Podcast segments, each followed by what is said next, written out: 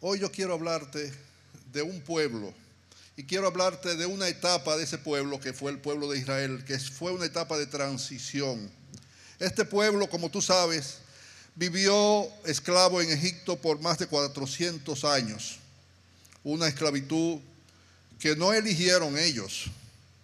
Ellos fueron con promesas de que allí tendrían trigo, porque Egipto estaba viviendo época de abundancia, de que allí tendrían una tierra, porque José, su pariente, era una especie de primer ministro, o era el primer ministro, y tenía buenas condiciones para ellos. Y quiero ponerte esto claro porque son muchas las promesas que los falsos dioses pueden hacernos de que vamos a vivir más en libertad, de que vamos a vivir más a nuestra manera, de que vamos a ser más felices, pero al final nos esclavizan. Nos esclavizan. El pueblo de Israel fue esclavizado. Y Dios tuvo compasión de ese pueblo. Y con milagros y portentos dijo, basta ya, basta ya, hasta aquí y liberó al pueblo de Israel del yugo de Egipto. Pero la liberación política, la liberación legal no es suficiente para uno realmente ser libre. Este pueblo comenzó a caminar por el desierto, comenzó a construir en su corazón la libertad, pero era un pueblo de dura servicio. Era un pueblo esclavo, no porque tuviera cadenas, no porque tuviera capataces, en su corazón era esclavo era esclavo en su corazón. Y llegó un momento de este pueblo en que estaban a la puerta de la tierra prometida. Y Moisés tomó una decisión y dijo, vamos a mandar 12 hombres para que hagan una exploración. Y mandó 12 hombres a hacer una exploración a la posible tierra prometida. El pueblo de Israel estaba ante una oportunidad. Había caminado por el desierto, había llegado a la puerta de la tierra prometida, Moisés, su líder, sabiamente dijo, vamos a ver qué nos dice esta tierra. Que nos traigan informe para ver cómo procedemos, para someterlo ante el Señor y avanzar. Y allá fueron los doce espías, eran espías. A veces uno tiene que hacer de espía también. Bueno, fueron doce espías. Y volvieron los doce espías, pero volvieron divididos. ¿A quién le hago caso? ¿A la mayoría o a la minoría? ¿Qué me dicen? ¿A quién le hago caso? ¿A la mayoría o a la minoría? Ni a la mayoría ni a la minoría yo le hago caso a Dios. Si la mayoría está con Dios, yo le hago caso a Dios y a esa mayoría. Si está la minoría con Dios, yo le hago caso a, a esa minoría y a Dios.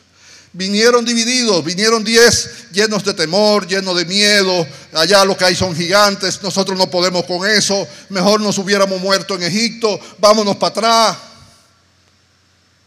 Diez dijeron eso. Y dos dijeron, con la ayuda de Dios nosotros podemos vencer. Con la ayuda de Dios nosotros podemos llegar a nuevos niveles. Con la ayuda del Espíritu Santo podemos estar convencidos de que al cruzar el Jordán seremos los conquistadores de la tierra nueva. Josué y Caleb. Qué curiosidad. Y al ver la congregación, yo digo, aquí hay muchos Josué y muchos Caleb. Y digo Caleb porque ya hay algunos que vamos hacia, los 70, 70 y algo. Y Caleb era más o menos de, eso. Y él quería su territorio, él quería su pleito después cuando él volvió porque se le, había prometido. Ay, qué tristeza, hermanos. Qué tristeza. El pueblo no le hizo caso a Josué y a Caleb. El pueblo le hizo caso a los diez y comenzó a murmurar y comenzó a criticar y comenzó a desear volver hacia atrás y comenzó a desear las cebollas y la esclavitud de Egipto. Y estábamos mejor antes de que nos quisieran hacer cruzar un río y nos quisieran hacer enfrentar a gigantes.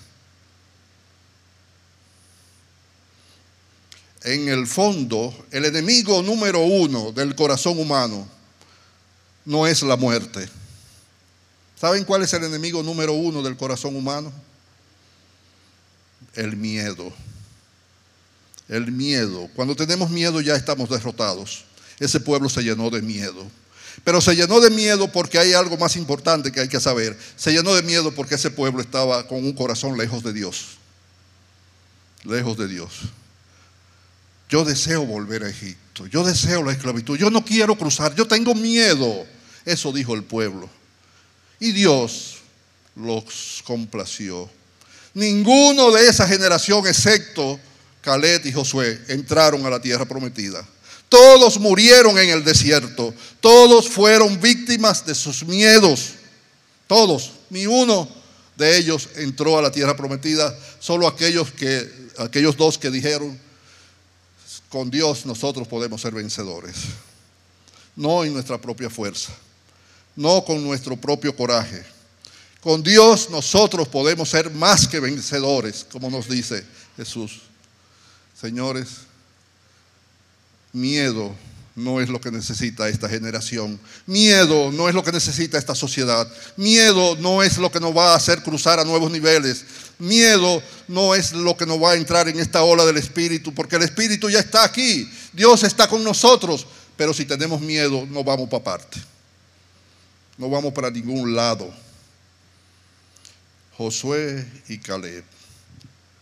Después de haber perecido todos en el desierto, volvieron de nuevo a tener la segunda oportunidad para la conquista de la tierra prometida.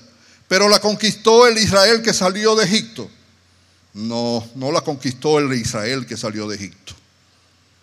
La conquistó un nuevo Israel, una nueva generación, un grupo de hombres y mujeres que eran niños cuando se tuvieron que devolver. Eran niños y niñas que dijeron, nos vamos para atrás. Digo, no dijeron ellos, dijeron sus padres. Se lo llevaron de nuevo al desierto y allí en el desierto se fortalecieron. Allí en el desierto crecieron. Allí en el desierto aprendieron a depender de Dios.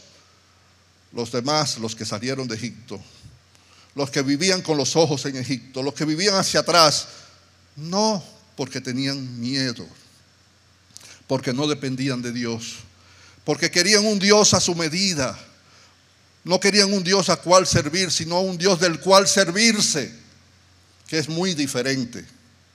Volvieron hacia atrás.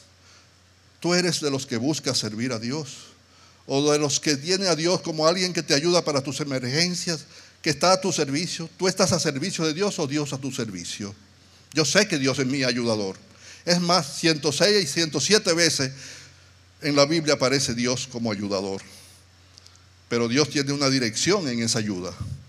No es la dirección que tú quieres darle a Dios. Es Dios que, quien quiere dirigir tu vida. Miedo. Se llenaron de miedo. No pudieron cruzar el Jordán. Esta nueva generación sí podía cruzar el Jordán. Y Dios, en la persona de Josué, le dio tres claves para ser exitosos al cruzarle el Jordán. Y esas tres claves son las que yo, yo quiero compartir contigo hoy le dijo en primera de Josué, yo te mando que te esfuerces y seas valiente.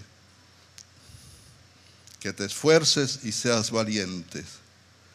Aquí están las dos primeras claves, que te esfuerces y seas valiente. Esforzarse es como dar una milla extra, es como sacarle lo máximo al espíritu, al cuerpo, a todo. Esforzarse no es de jaraganes. Esforzarse no es de gente cómoda. Esforzarse no es de la gente que quiere hacer las cosas siempre igual porque le ha dado resultado. Les ha dado resultado. Esforzarse es más que eso. Esforzarse es comprometerse. Esforzarse es entrenarse. Esforzarse es confiar. Esforzarse es entregar todo lo que soy, todo lo que somos a la causa de Dios con disciplina, pero también confiando en el Espíritu Santo, dejándonos llevar por ese mover que a veces nos cuesta. Yo, bueno, por ahí está el doctor Uribe, que está allá atrás, y yo a veces digo en son de broma, que cuando el doctor Uribe y yo brinquemos, esta iglesia se va a caer, pero ya yo creo que yo estoy brincando. Sí, porque somos hombres demasiado cabeza. Yo les quiero decir así en paréntesis, que yo estoy aquí hace más de 20 años y me quedé en esta iglesia porque el día que llegué a esta iglesia el pastor estaba predicando y dijo, no dejen la cabeza en la puerta. Y como yo tengo una cabeza bien grande, y soy bien racional, yo dije, esta es mi iglesia. Pero después encontré cantidad de cosas que Dios me estaba regalando. Yo no sabía abrazar, como dijo una hermana ahorita, y, eh, fresa, y aprendí a abrazar. Porque a mí para abrazarme era así de lejos. Hola, ¿cómo estás tú? Entonces, nosotros tenemos que entrar con nuestra cabeza, con nuestro corazón, con nuestro espíritu, con todo. Eso es esforzarse, entrar con todo. No entrar de a medias, es entrar con todo. Si tú quieres conquistar la tierra prometida, tienes que esforzarte, entrar con todo. Si queremos alcanzar nuevos niveles como familia, si queremos una pareja que sea una mejor pareja, si queremos un país que sea un mejor país y una iglesia que se deje llevar por la ola del Espíritu Santo, tenemos que esforzarnos. Tenemos que esforzarnos. Esta es la primera clave para no quedarnos en el desierto. Esta es la primera clave para no volver hacia atrás. Esta es la primera clave para ser de la generación de los conquistadores, no de la generación de los que murieron en el desierto. Puedes morir en el desierto si deseas. Pero tenemos una segunda clave. Esfuérzate y sé valiente. El cruzar el Jordán no está hecho para cobardes. El alcanzar un buen matrimonio no está hecho para cobardes. El ser una iglesia que sea testigo de vida y de vida abundante en este pueblo no es para cobardes. ¿Cuál es la diferencia entre un cobarde y un valiente? Es que no tiene miedo el valiente. El valiente tiene miedo también, mis hermanos, pero el miedo no lo gobierna. No es el miedo el que le hace tomar sus decisiones. Nosotros podemos tener miedo delante de muchas circunstancias. Incluso hasta para pararse aquí a hablar puede ser que alguien como a mí. No, no. Pero no me voy a dejar gobernar por el miedo. Como no me debo dejar gobernar por las emociones, sean de esas que llaman negativas, entre comillas, o aquellas que llaman positivas. Y Dios nos hizo emocionales, pero no me dejo gobernar por las emociones. Me indican algo las emociones, claro que sí. Me indica algo el miedo porque estoy ante un riesgo, ante un peligro. A lo mejor es verdad que había gigantes. Claro que sí. Claro que sí. Pero ¿qué miedo vas a tener tú? ¿O qué miedos puedes tener tú si de verdad tú has hecho de Jesús tu Señor y Salvador? Y Él es más que vencedor porque venció la muerte. Y si venció la muerte podemos vencer cualquier cosa.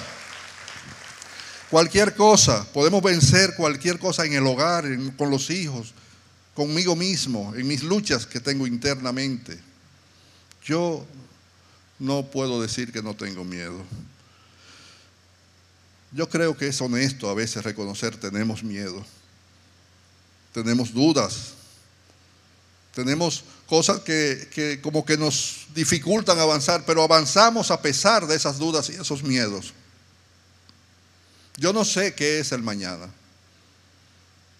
pero permanecer atado al pasado como quería permanecer el pueblo de Israel no es la salida. Dios es el Dios del futuro, Dios es el Dios del hoy, Dios es el Dios de la segunda oportunidad como se la dio a Israel. Dios quiere hombres esforzados, hombres y mujeres esforzados y valientes esforzados y valientes. Esforzados y valientes, esas esa es las, las dos claves fundamentales para poder cruzar el Jordán que le dio Dios a Josué. Pero mis hermanos, hay una clave, la fundamental de todas, la más, la principal de todas. Quiero leer, me sacaré estos lentitos para leer un pasajito. Dice así en Josué 1.7. Solamente esfuérzate y sé muy valiente para cuidar de hacer conforme a toda la ley que mi siervo Moisés te mandó. No te apartes de ella a diestra ni a siniestras. Nunca se apartará de tu boca este libro de la ley, sino que de día y de noche meditarás en él. ¿Con qué propósito? Para que guardes y hagas conforme a todo lo que en él está escrito. ¿Cuál es la clave que yo veo aquí en este, en este mensaje de Dios a Josué? la tercera clave, la más importante, obediencia. Obediencia. Ahorita teníamos un grupo como de 30 hermanos que quieren servir en la iglesia. Y le decía que no es lo mismo servir que ser siervo. ¿Saben por qué? Porque el siervo no tiene voluntad propia. Cuando yo sirvo, cuando yo hago lo mejor que puedo por esta congregación, canto, eh, eh, voy a la célula, organizo la célula, dirijo la célula, pero lo hago porque creo que esto es bueno por esto, esto es bueno por aquello, no por...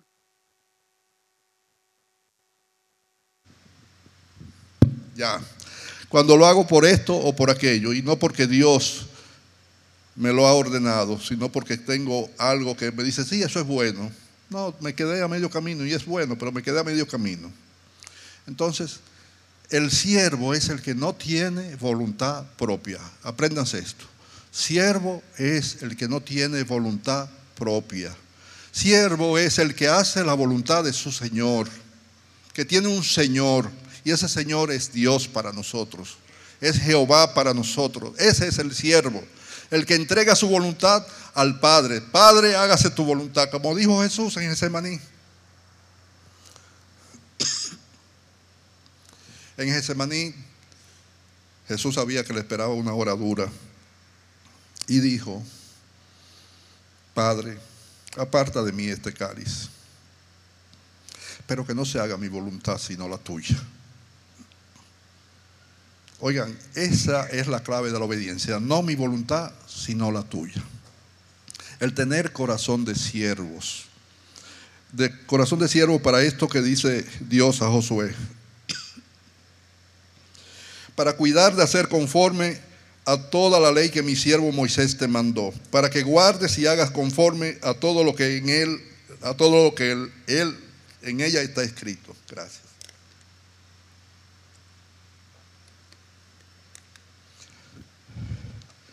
Primera clave, esfuérzate, comprométete, no te quedes en la silla, muévete. Segunda clave, sé valiente, no entregues tu corazón al miedo. Claro que vas a tener miedo, pero que el miedo no sea tu Señor. Y tercera clave, obediencia. Es quizás la clave más difícil de todas, el ser obedientes, porque nosotros queremos a veces tener una obediencia media. Sí, sí, yo soy obediente y en mi matrimonio todo funciona bien, pero entonces en los negocios es otra cosa. O en la calle es otra cosa. La obediencia, como decía la hermana García ahorita, tiene que ver con, con ser integral, con ser íntegros. No es una partecita. Por eso muchos hombres y mujeres dicen Jesús es mi Salvador. Pero eso es la mitad del camino. Porque yo me puedo estar ahogando en un lago y me jalan por los cabellos y me sacan y ese hombre o esa mujer me salvó la vida. Pero yo no le debo obediencia. Yo le debo obediencia a aquella persona que yo declaro que es mi Señor. Y yo quiero saber, ¿a quién hemos declarado nosotros como Señor? A Jesús. A Jesús.